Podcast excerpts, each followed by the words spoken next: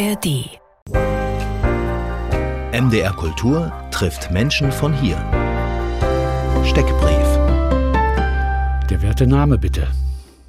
Ulrike Lünn, Geburtstag. 30.05.1980. Das ist kein Stier mehr, ne? Das ist was für ein Sternzeichen? Das ist der Zwilling. Bedeuten Ihnen Sternzeichen was?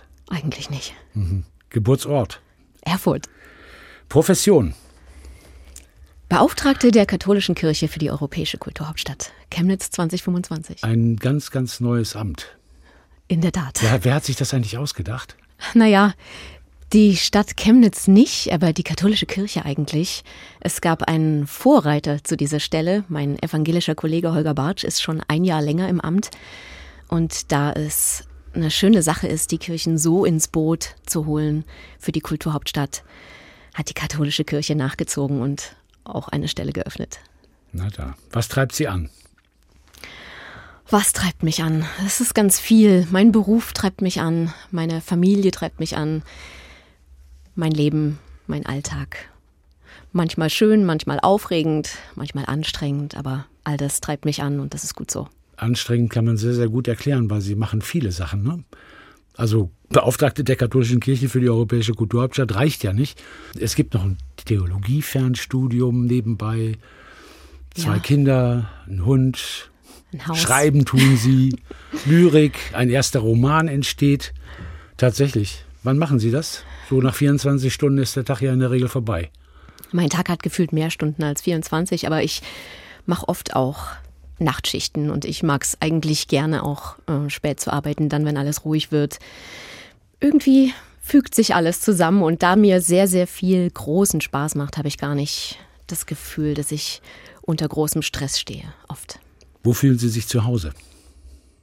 Zu Hause. Ich fühle mich zu Hause. Zu Hause in unserem alten Haus am Wald in Chemnitz bei meiner Familie. Wie lange haben Sie gebraucht, sich in Chemnitz zu Hause zu fühlen? Oh, Also Eine ganze Weile. Erfurt, dann ganz, ganz lange Berlin, Ja. wo Sie gerne gelebt haben. Ja, sehr gerne. Dann vier Jahre USA, dann wieder Berlin und dann Chemnitz. Und von Berlin nach Chemnitz zu kommen, ich gestehe, das war schon ein großer Schritt und es hat eine ganze Weile gedauert, bis ich mich wirklich in Chemnitz zu Hause fühlen konnte. Aber das funktioniert jetzt. Chemnitz ist eine Stadt für die Liebe auf den zweiten Blick, nicht auf den ersten. Aber wenn man sich eingelassen hat und wenn man sich irgendwie angefreundet hat mit dieser, ja, anfangs vielleicht eher unsympathischen Stadt, dann macht das Leben dort richtig Spaß. Ich finde den Satz ganz äh, zutreffend. Es gibt Städte, da muss man geboren sein, um sie klasse zu finden.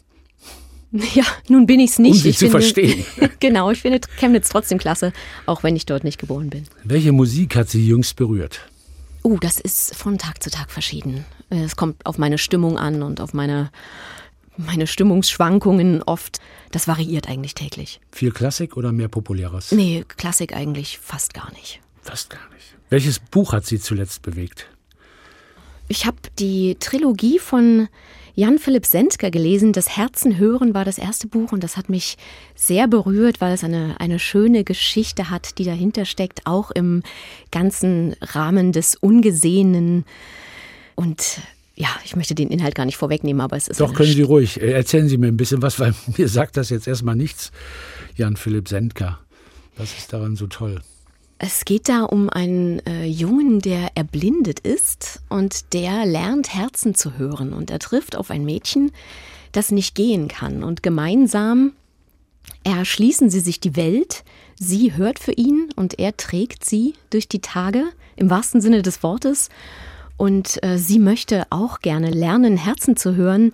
Und das ist aber etwas, was eben denjenigen vorbehalten ist, die mit den Augen nicht sehen können und dann sich auf ihre anderen Sinnesorgane beschränken. Ein sehr schönes Buch. Wie beginnt Ihr Tag? Oh, Wie viel Uhr erstmal? Normalerweise zwischen 5.30 Uhr und 6 Uhr. kann ich nachvollziehen, das ist eine gute Zeit, ja.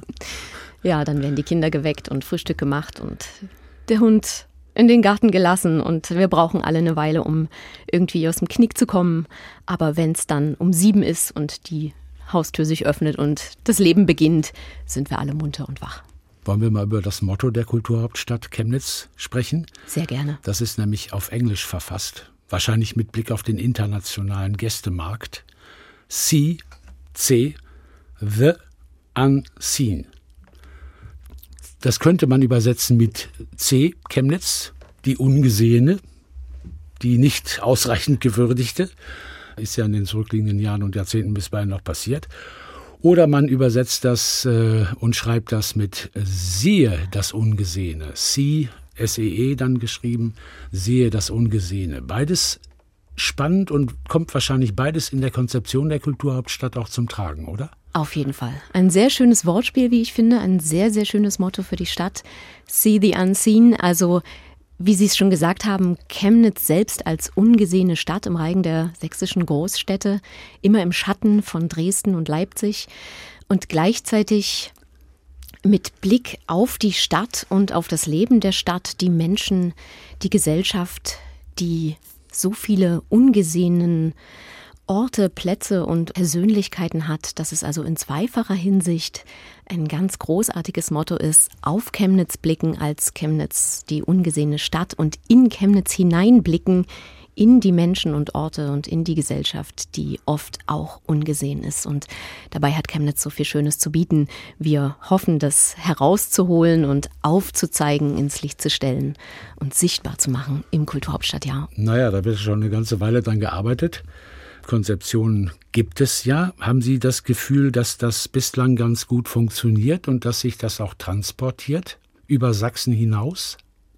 Ja, ich habe das Gefühl, dass es langsam, aber stetig wächst. Die Wahrnehmung wächst, die Wahrnehmung sich auch ein Stück weit verändert.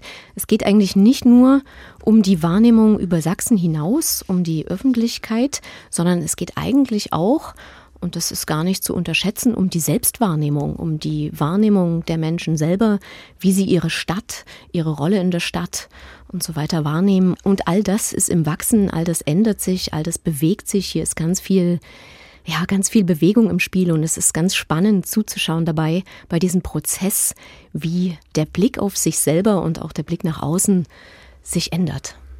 Gibt es auch Enttäuschungen? Wenn Sachen zum Beispiel nicht funktionieren, wie diese wunderbare Parade der Apfelbäume. Das hat ja ziemlich ins Kontor geschlagen erstmal. Ne? Das war ja erstmal, uh, ganz, ganz toll. Und dann, nö, doch nicht. Hm. Also Enttäuschung gibt's immer, ja, egal in welchem Prozess und so. Und ich glaube, die große Herausforderung ist es auch, dann eben wieder aufzustehen, weiterzugehen, weiterzumachen. Und das ist, wenn Sie schon das Beispiel nennen, auch in dem Zusammenhang passiert. Es das Projekt wurde neu aufgefahren. Es gibt trotzdem ein Pflanzprojekt, auch wenn das jetzt nicht wie Parapom heißt. Es hat trotzdem mit Apfelbäumen zu tun und es stärkt trotzdem die Gemeinschaft und das Zusammenleben der Menschen. Also hinfallen, wieder aufstehen, Krone richten, weitermachen. Gut, muss ja auch, muss ja auch. 2024 werden wir einiges erleben. Und dann vom 1. Januar 25. bis Ende November oder bis zum 1. November 2025 dann das eigentliche mhm. Kulturhauptstadtjahr. Und jetzt ist also auch die katholische Kirche mit dabei, mit einer Beauftragten für, für das europäische Kulturhauptstadtjahr Chemnitz 2025. Und man kann jetzt nicht sagen, dass das ein ganz großer Big Player ist. Ne? Die katholische Kirche in Chemnitz repräsentiert wie viele Menschen?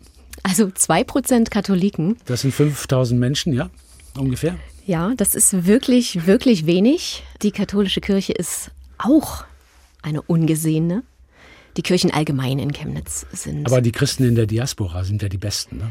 Die engagiertesten und härtesten. Das haben Sie jetzt gesagt, ja, aber pff, ich nicke. Viele Erfahrungen sprechen dafür. Also zwei Prozent Katholiken in Chemnitz, das ist Diaspora auf jeden Fall.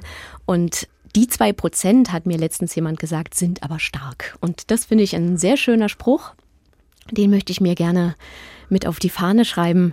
Wir sind in Bewegung und wir arbeiten sehr, sehr viel zusammen mit den anderen Glaubensgemeinschaften in Chemnitz. Wir haben eine sehr starke Ökumene, die übrigens auch weiter wächst und sich ganz neu und, und fest geformt hat, was auch eine ganz spannende Angelegenheit ist. Also, ja, wir wachsen zusammen. Toll. Sie arbeiten mit der evangelischen Kirche zusammen. Holger Bartsch haben Sie schon gesagt, der schon ein bisschen länger dabei ist. Und mit welchen anderen religiösen Gruppen arbeiten Sie bitte schön gern zusammen? Wir arbeiten sehr gerne und sehr eng auch mit dem Verbund der Freikirchen zusammen, die in Chemnitz sehr stark vertreten sind, mit der jüdischen Gemeinde und auch mit den muslimischen Gemeinschaften, wobei hier schon seit längerer Zeit, nicht erst durch die politischen Umstände vor kurzem, eine Beziehung angebahnt wird. Auch das ist nicht immer einfach, das ist eine Frage der Kommunikation und auch des vorsichtigen Herantastens, aber alles möglich und alles stößt auf offene Ohren und Herzen und es ist eine sehr schöne Sache. Gut, und wenn die Herzen geöffnet sind und äh, man zusammen nachdenkt über das, was man machen möchte, übrigens unter dem Signet Kulturkirche 2025 mit einem wunderschönen stilisierten Engel als Symbol, sehr, sehr schön gestaltet. Was kommt denn dabei rum? Was sind denn so Projekte, die anstehen von Seiten der Kirchen für die Kulturhauptstadt 2025? Also es gibt sehr viele Projekte, die für 25 geplant sind. Darauf komme ich gleich nochmal zu sprechen. Es gibt aber auch viele Projekte, die schon seit 23 laufen und über 24 hinweg weiterlaufen werden, um dann 25 in einem vielleicht Höhepunkt zu münden. Ich möchte aber auch noch mal sagen, dass es nicht nur um Veranstaltungen geht. Also gerade Kulturkirche, dieses Signet, was wir uns da als ähm, kirchlicher religiöser Verbund erarbeitet haben, ist mehr als ein Veranstaltungskalender 2025, sondern das sind Prozesse, die angestoßen und, und begleitet werden, begleitet werden sollen. Und in dem Zusammenhang entstehen natürlich schöne Projekte. Ja. Soll ich da jetzt schon mal ich, ins Detail, ich höre, ich höre, ja. ins Detail gehen? Also ein, große Projekte sind 25 geplant im Rahmen eines Kulturkirchenfestes, beispielsweise mitten im Sommer in der Innenstadt. Ein ganzer Tag Kulturkirche mit allen religiösen Gemeinschaften, die sich anschließen wollen. Es gibt ein großes Musical, Martin Luther King Musical, mit Beteiligung der Öffentlichkeit. Es gibt ein großes Konzert im Zusammenschluss aller Chöre von Chemnitz und Region. Hier möchte ich nochmal anmerken, Kulturhauptstadt ist nicht nur Chemnitz, sondern ist eben auch die Region, die gehört dazu und das ist ganz wichtig, weil die auch sehr, sehr viel zu bieten hat. Erzgebirge und so weiter. Ja, und, und bereits laufen tun beispielsweise Stadtexkursionen, auch im Sinne des Ungesehenen. Hier treffen sich Menschen in einer Gruppe und besuchen Orte der Stadt oder Menschen der Stadt, die sonst ungesehen sind und vielleicht unbeachtet. Hier wird auf die stille Mitte und auf die Schönheit der Stadt hingewiesen, die ja eben schnell mal übersehen wird. Was ist denn der sächsische ökumenische Kulturkirchentag, sehe ich gerade, im August, Ende August 2025. Was ist das für ein Treffen? Das ist genau das, was ich gerade erzählt so, habe. Also das okay. ist das Kulturkirchenfest. Ja. Kulturkirchentag war der Arbeitstitel. Wir ah, haben uns okay. jetzt auf Kulturkirchenfest geeinigt. So? Ja, genau. okay. Gut. 30. August und das ist eben diese große Feierlichkeit. Und wieso kann ich bei dem Musical Martin Luther King mitmachen als da Bevölkerung? einen großen Aufruf geben, wo sozusagen die Menschen eingeladen sind, einfach mitzusingen, damit es nicht etwas ist, was man sich nur anhört, von außen, sondern dass es etwas ist, wo man einsteigt und wo man mitmacht, auch ganz im Sinne des Kulturhauptstadtnarrativs der Macher und Macherinnen. Denn das ist jetzt noch so eine, ein Narrativ, was aufgegriffen werden soll im Kulturhauptstadtjahr. Entdecke den Künstler in dir selber, sei du selbst Kulturhauptstadt. Das ist nicht etwas, was um dich herum passiert, sondern das sind wir alle gleichermaßen und wir gestalten dieses Jahr und wir gestalten die Prozesse. Und so soll auch dieses Musical von uns allen gestaltet werden oder mitgestaltet werden. Erklären Sie mir nochmal, wie ein Arbeitstag aussieht von der katholischen Beauftragten für die Kulturhauptstadt. Was machen Sie? Ja, das ist wunderbar. Mein Arbeitstag hat nämlich überhaupt keine Routine. Und das gefällt mir persönlich sehr gut. Ich habe jeden Tag andere Termine auf der Agenda. Ich treffe sehr, sehr viele Menschen, verschiedenste Menschen, mit denen ich vielleicht sonst so gar nicht in Kontakt gekommen wäre. Ich habe Einblick in sehr viele Bereiche der Kultur, auch der Stadtwirtschaft und wir arbeiten eng mit, mit dem Kulturhauptstadtbüro zusammen. Es gibt also keinen geregelten Tagesablauf in meinem Beruf. Und, und, und was für ein Etat gibt die katholische Kirche da rein in dieses äh, Kulturhauptstadtkonzept oder ist es nur ihre Stelle? die sozusagen finanziert wird. Ja, das ist nur meine Stelle und die wird vom Bistum finanziert und gleichzeitig mit vom Bonifatiuswerk in Paderborn. Drei Jahre, glaube ich. Ne? Drei Jahre. Okay, dann viel Erfolg dabei. Dankeschön. Und wir reden gleich weiter, denn äh, ja, es war ein sehr, sehr bewegter Lebensweg bis zur Beauftragten der katholischen Kirche für das Kulturhauptstadtjahr Chemnitz 2025, geboren am 30. Mai 1980 in Erfurt, in eine katholische, eine der seltenen katholischen Familien. Was haben Ihre Eltern gemacht? Beruflich. Meine Mutter war lange Kinderkrankenschwester und dann später Gemeindereferentin. Mein Vater war Klempner und Installateurmeister. Und mein Vater hat auch, ist auch später erst zum christlichen Glauben konvertiert. Der war gar nicht christlich. Und als er meine Mutter kennengelernt hat, hat er sozusagen Feuer gefangen mhm. am äh, Glauben an Gott und hat sich taufen lassen. Und so bin ich mit meiner Schwester zusammen in eine katholische Familie hineingeboren. Wie hat sich das gezeigt? Wie intensiv haben Sie den Glauben gelebt? Wir als Familie haben den Glauben sehr intensiv gelebt, wenn auch heimlich und verborgen. Hier sind wir wieder bei See the Unseen. Ähm, jedenfalls meine frühe Kindheit an im Sozialismus. Ich war die Einzige in der Klasse, die nicht bei den Pionieren war und ich war immer die Außenseiterin dadurch, dass ich Christ war. Aber wir haben uns nicht versteckt und wir haben das offen nach außen getragen und vorsichtig natürlich wie alle anderen auch. Aber das war eine intensive Erfahrung, weil es eben auch stärkt. Es stärkt im Glauben und es stärkt in der Gemeinschaft. Und die friedliche Revolution war wahrscheinlich eine Erlösung in vielerlei Hinsicht. Auf jeden Fall. In der Hinsicht auf jeden Fall und überhaupt in vielerlei Hinsicht. Wie haben Sie das als Neunjährige wahrgenommen? Als großes Fest. Für mich als Neunjährige war das einfach eine Riesenparty. Und äh, meine Eltern hatten sich sowieso sehr dafür eingesetzt und wir haben einfach gemeinsam diese Freiheit gefeiert und danach auch sehr genossen. Also die Welt, die uns dann offen stand, die haben wir wirklich auch schon in meiner Kindheit noch als Familie erkundet und ich erkunde sie weiter. Was wollten Sie als Kind werden? Was hatten Sie für Berufsvorstellungen oder Wünsche? Ich wollte immer Schriftstellerin werden, schon als Kind. Warum? Wer hat Sie auf diesen Weg gebracht? Ich habe eigentlich schon, bevor ich überhaupt zur Schule gegangen bin, große Affinität zur Sprache gehabt. Vielleicht ist es meiner Mutter geschuldet, die auch immer sehr viel gelesen hat, ein sehr intensives Sprachgefühl hat, uns schon als Kleinkinder sehr viel vorgelesen hat, mit uns Gedichte auswendig gelernt hat, uns einfach herangeführt hat an die Sprache und später war es meine Deutschlehrerin, die das weiterführen konnte. Das ist ja auch nicht selbstverständlich. Sie hat es also geschafft, dieses Feuer, was meine Mutter bei mir entfacht hat, auch aufrechtzuerhalten.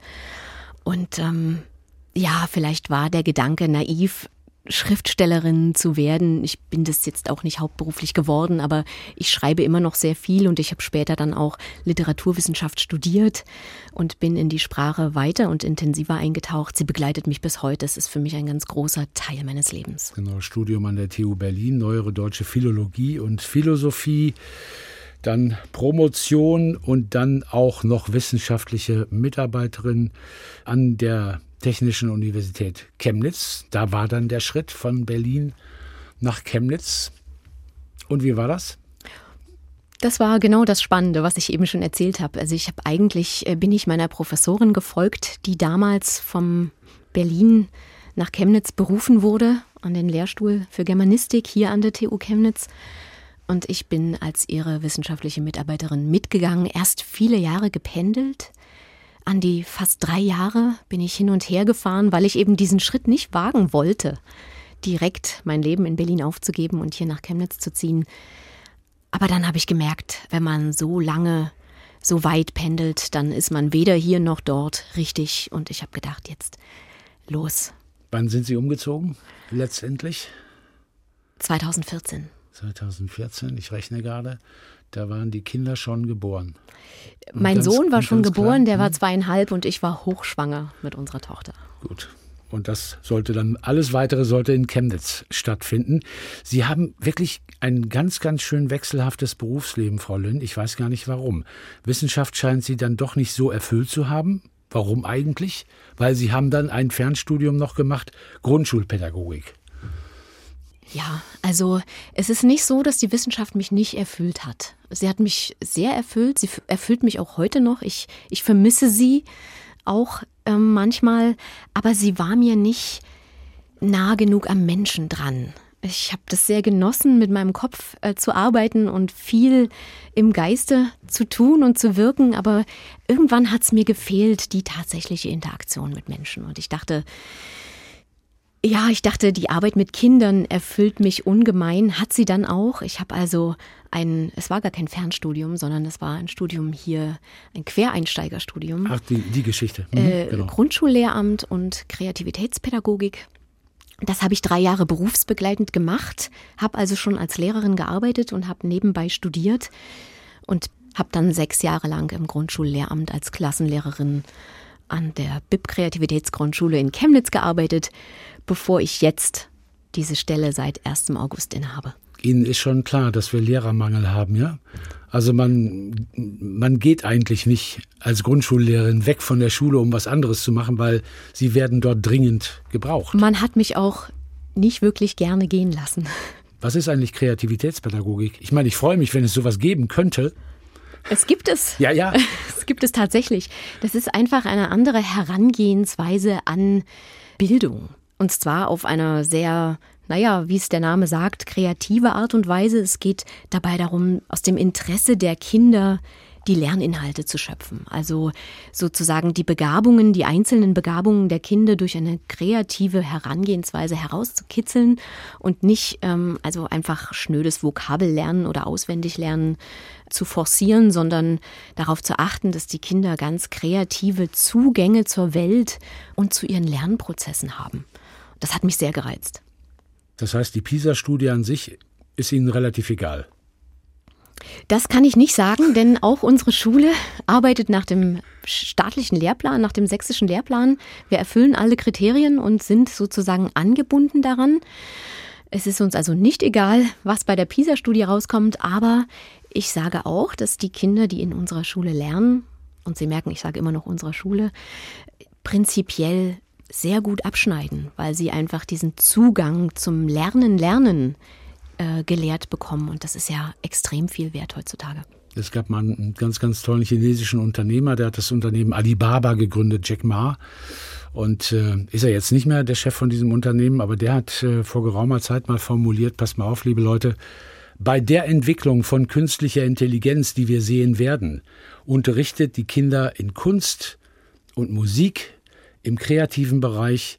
Alles andere wird KI besser können. Was halten Sie von so einer doch spektakulären Aussage? Und unterrichtet sie daran, wenn ich es ergänzen darf, unterrichtet sie darin, sich die Informationen einholen zu können auf verschiedene kreative Art und Weisen. Es geht gar nicht mehr darum, dass man alles auswendig im Kopf hat, sondern es geht darum, interessante Wege zu finden, sich das Wissen in dem Moment, in dem es gebraucht wird, abzurufen. Das ist jetzt eine spannende Sache. Auswendig lernen. Gedichte lernen ist also überflüssig. Das würde ich nicht sagen. Nee, weil das ist ja auch eine Übung, ne? Es ist ja auch irgendwie ein Training, Gedächtnistraining. Das stimmt. Also Gedichte lernen ist wirklich eins der Sachen, die ich unterstütze, die ich auch bei meinen Kindern versuche, ähm, ja, anzutreiben. Mein Sohn musste jetzt erst vor zwei Wochen den Zauberlehrling lernen und hat es mehr ungern als gern getan. Und es ist mir, glaube ich, auch nicht wirklich gelungen, da diese Flamme überspringen zu lassen. Aber vielleicht ist das auch ein Jungsding. Es gibt, es gibt übrigens, wenn ich Ihnen da helfen darf, von Achim Reichel, legendärer Musiker, da gibt es eine Schallplatte, die heißt Regenballade. Da hat er die vertont, Gedichte wie Herr von Rebeck auf Rebeck im Havelland oder Trutzblanke Hans oder eben auch der Zauberlehrling. Vielleicht ist das eine Möglichkeit. Regenballade heißt das. Ich merke mir das für die Tochter vor. YouTube, da findet man es vielleicht. Okay, gut. Ich wollte noch sagen, also Grundschullehramt äh, haben Sie gerne gemacht. Und unabhängig jetzt von dem neuen Amt, Beauftragte der Katholischen Kirche für die Europäische Kulturhauptstadt Chemnitz, haben Sie ja und hier wirklich ein Fernstudium der Theologie aufgenommen. Sie sind doch jetzt schon eine in der Wolle gefärbte Katholikin. Wieso denn jetzt noch mal Theologie? Hm, also ich gestehe, das eine hat mit dem anderen gar nichts zu tun. Das Fernstudium habe ich schon aufgenommen, bevor diese Stelle, die ich jetzt innehabe, überhaupt ausgeschrieben war. 2022 haben Sie angefangen, genau. Hm? Genau, und das ist einfach meinem ganz persönlichen Interesse geschuldet. Und hier sind wir wieder bei dem Stichwort Wissenschaft. Ich versuche hinter das Wesen der Dinge zu blicken. Ich bin mir natürlich durchaus bewusst, dass das nicht wissenschaftlich geschieht und schon gar nicht in Bereichen wie Glauben oder Gott. Dass ich da nicht wissenschaftlich näher an ihn rankomme, ist mir schon klar, aber ich, bin einfach interessiert an den ja, historischen und auch inhaltlich theologischen Ansätzen. Sie sind interessiert an der Kirchengeschichte, die macht aber auch nicht immer Freude, ne, die Kirchengeschichte. Na gut, Theologie ist ja auch mehr als Kirchengeschichte. Ich sagte nur, wegen Historie. wegen Historie frage ich. Und geht die Rechnung auf bisher? bei dem, was Sie gelernt haben? Es ist spannend, es macht Spaß. Ich bin im kommenden Jahr, werde ich fertig sein mit dem Grundstudium und mit Sicherheit noch weitermachen, aber ich habe es bisher nicht bereut. Wie sehen Sie die äh, kleineren oder größeren Krisen der großen deutschen Kirchen, evangelisch-katholisch?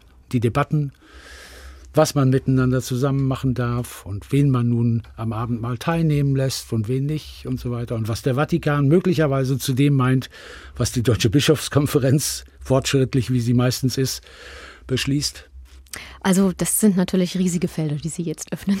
Da kann ich nicht im Detail drauf das eingehen. Es ist ein riesiges Feld. Ja, es ist stimmt. immer so, dass es Bereiche gibt, mit denen man natürlich nicht übereinstimmt. Und ich will jetzt auch nicht sagen, dass ich zu 100 Prozent hinter allem stehe, was die katholische Kirche lehrt oder predigt.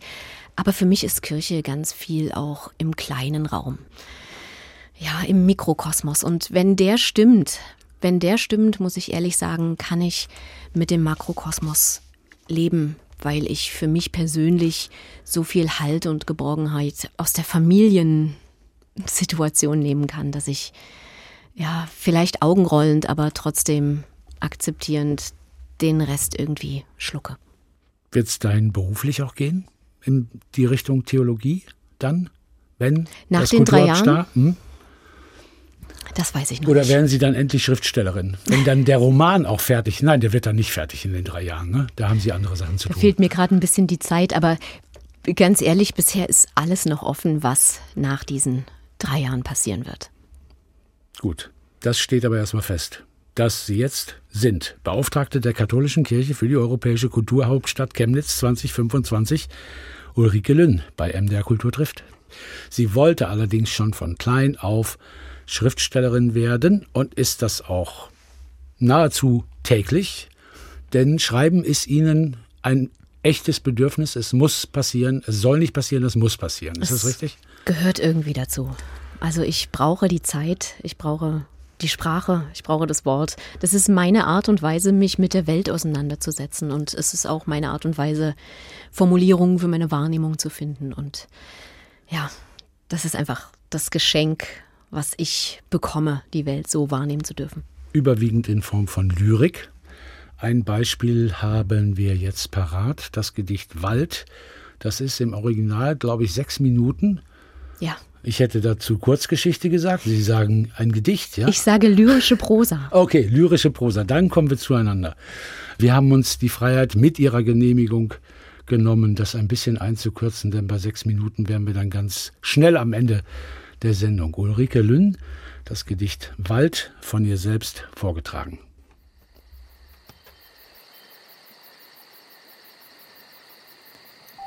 Wald mit Tusche zeichnen, was der Wald in sich trägt heute. Was zwischen den Bäumen und dem Laub liegt wie ein Geheimnis, das dort vergessen wurde und das jetzt im Moos steckt. Ich möchte ein Gott sein. Mit dem Gesicht in den Blättern halb eingegraben, will ich, dass die Nacht auf mir anbricht und die Momente des Spiels und der Abdruck der Adern sich einfriert in mich und Spuren entstehen. Der Abdruck von Adern auf Holz und der Atem auf Halshaut.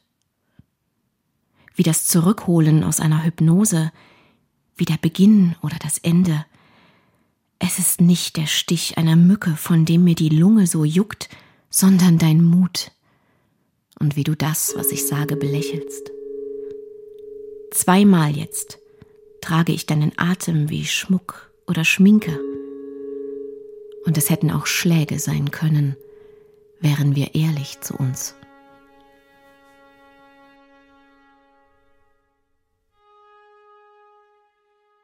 Zwischen die Namen verlaufen, und obwohl gerade mal Herbst ist, sagen wir Winter und riechen für einen Augenblick Schnee. Was schreibst du, höre ich dich fragen, und es zittert in mir in den Händen ein lang eingeübtes Vibrato, wie das Schwingen, das man unter Geigentöne legt, damit es sich annimmt wie Flügelschlagen. Ich schreibe nicht, ich male. Vielleicht wäre das die bessere Antwort gewesen. Als Jägerin ich zwischen den Tagen, dir hinterher, deiner Spur, dem Duft deiner Haare. Du irrst wie ein tollwütiges Tier mir durch die Träume, am Morgen dann heiser die Stimmen am Rand des Vergessens, am Waldrand, am Rand deines Lachens, auf dem ich balanciere, als wäre das Kunst.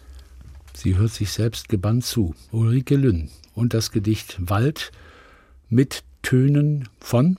Mit Tönen von meinem Mann, Tom Lynn, der meine Gedichte ja, professionell unterstreicht durch seine Musik und seine Tontechnik. Vielen Dank an dieser Stelle. Sehr, sehr schön produziert. Was macht Ihnen daran besonders Spaß? Also Schreiben macht Spaß.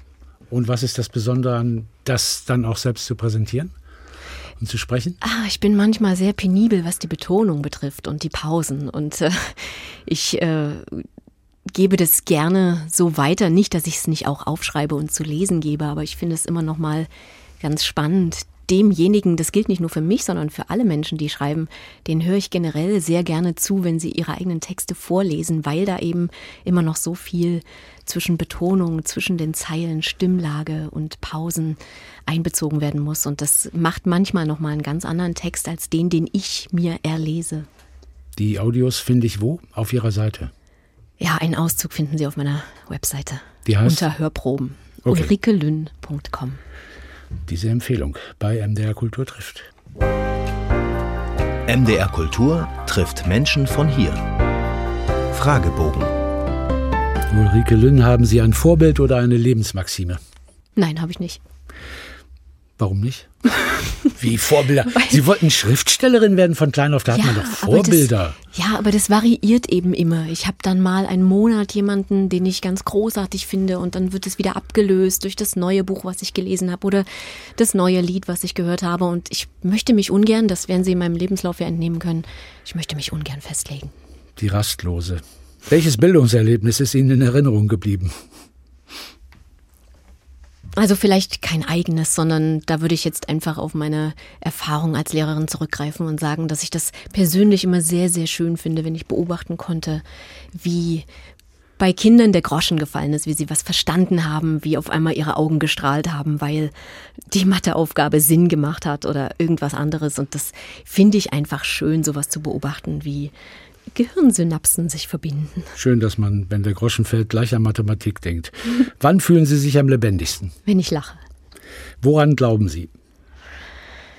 Ich glaube an Bestimmung, an das Gute im Menschen, an die Tragweite von Einflüssen, an die Kraft der Veränderung, ganz wichtig, an Neuanfänge.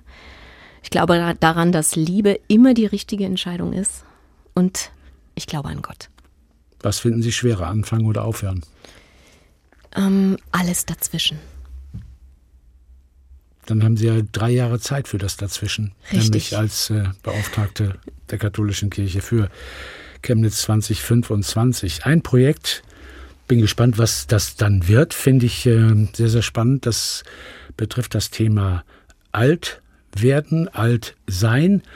Und das ist natürlich ein besonders spannendes Projekt in einer Stadt wie Chemnitz. Ich habe mir die Bevölkerungsstruktur mal angeguckt und stelle fest, 50 Prozent der Bevölkerung von Chemnitz sind 50 und älter.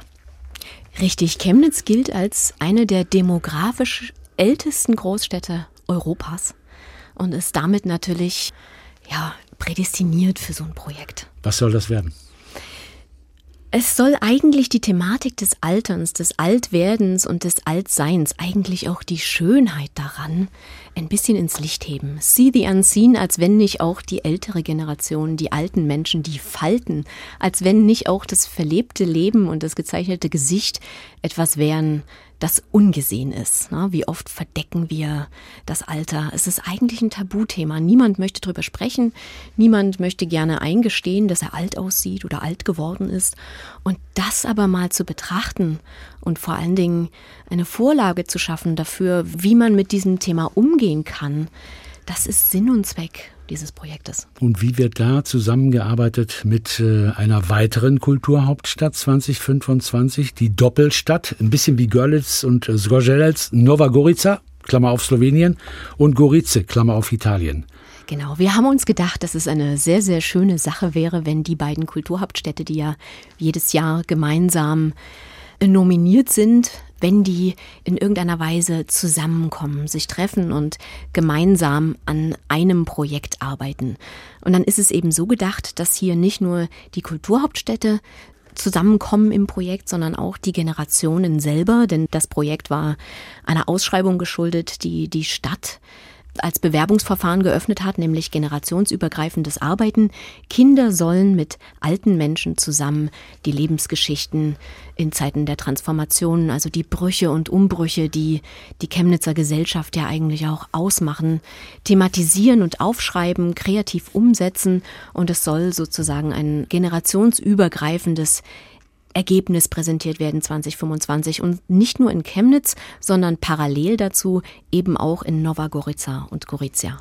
Sie waren dort vor Ort. Erzählen Sie mal ein bisschen. Genau, zu diesem Anlass sind wir jetzt im Oktober, Ende Oktober hingefahren nach Nova Gorica und Gorizia, haben dort Menschen kennengelernt, Beziehungen geknüpft. Gemeinschaft erfahren. Es war eine sehr, sehr spannende Zeit dort. Es war sehr interessant. Die Menschen haben uns mit offenen Händen und offenen Armen empfangen. Gerade im religiösen Kontext natürlich.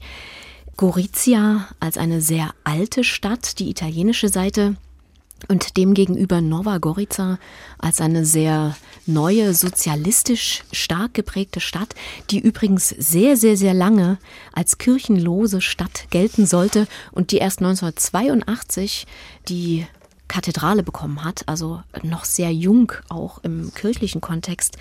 Und wir haben da sehr viele schöne Bekanntschaften geschlossen und wir sind uns sicher, dass das garantiert eine wunderbare Zusammenarbeit wird, sowohl zwischen den beiden Städten Chemnitz und Nova Gorica als auch zwischen den Generationen und zwischen den Menschen. Und jetzt, in den nächsten Tagen passiert etwas ganz anderes. Wie feiern Sie Heiligabend und Weihnachten?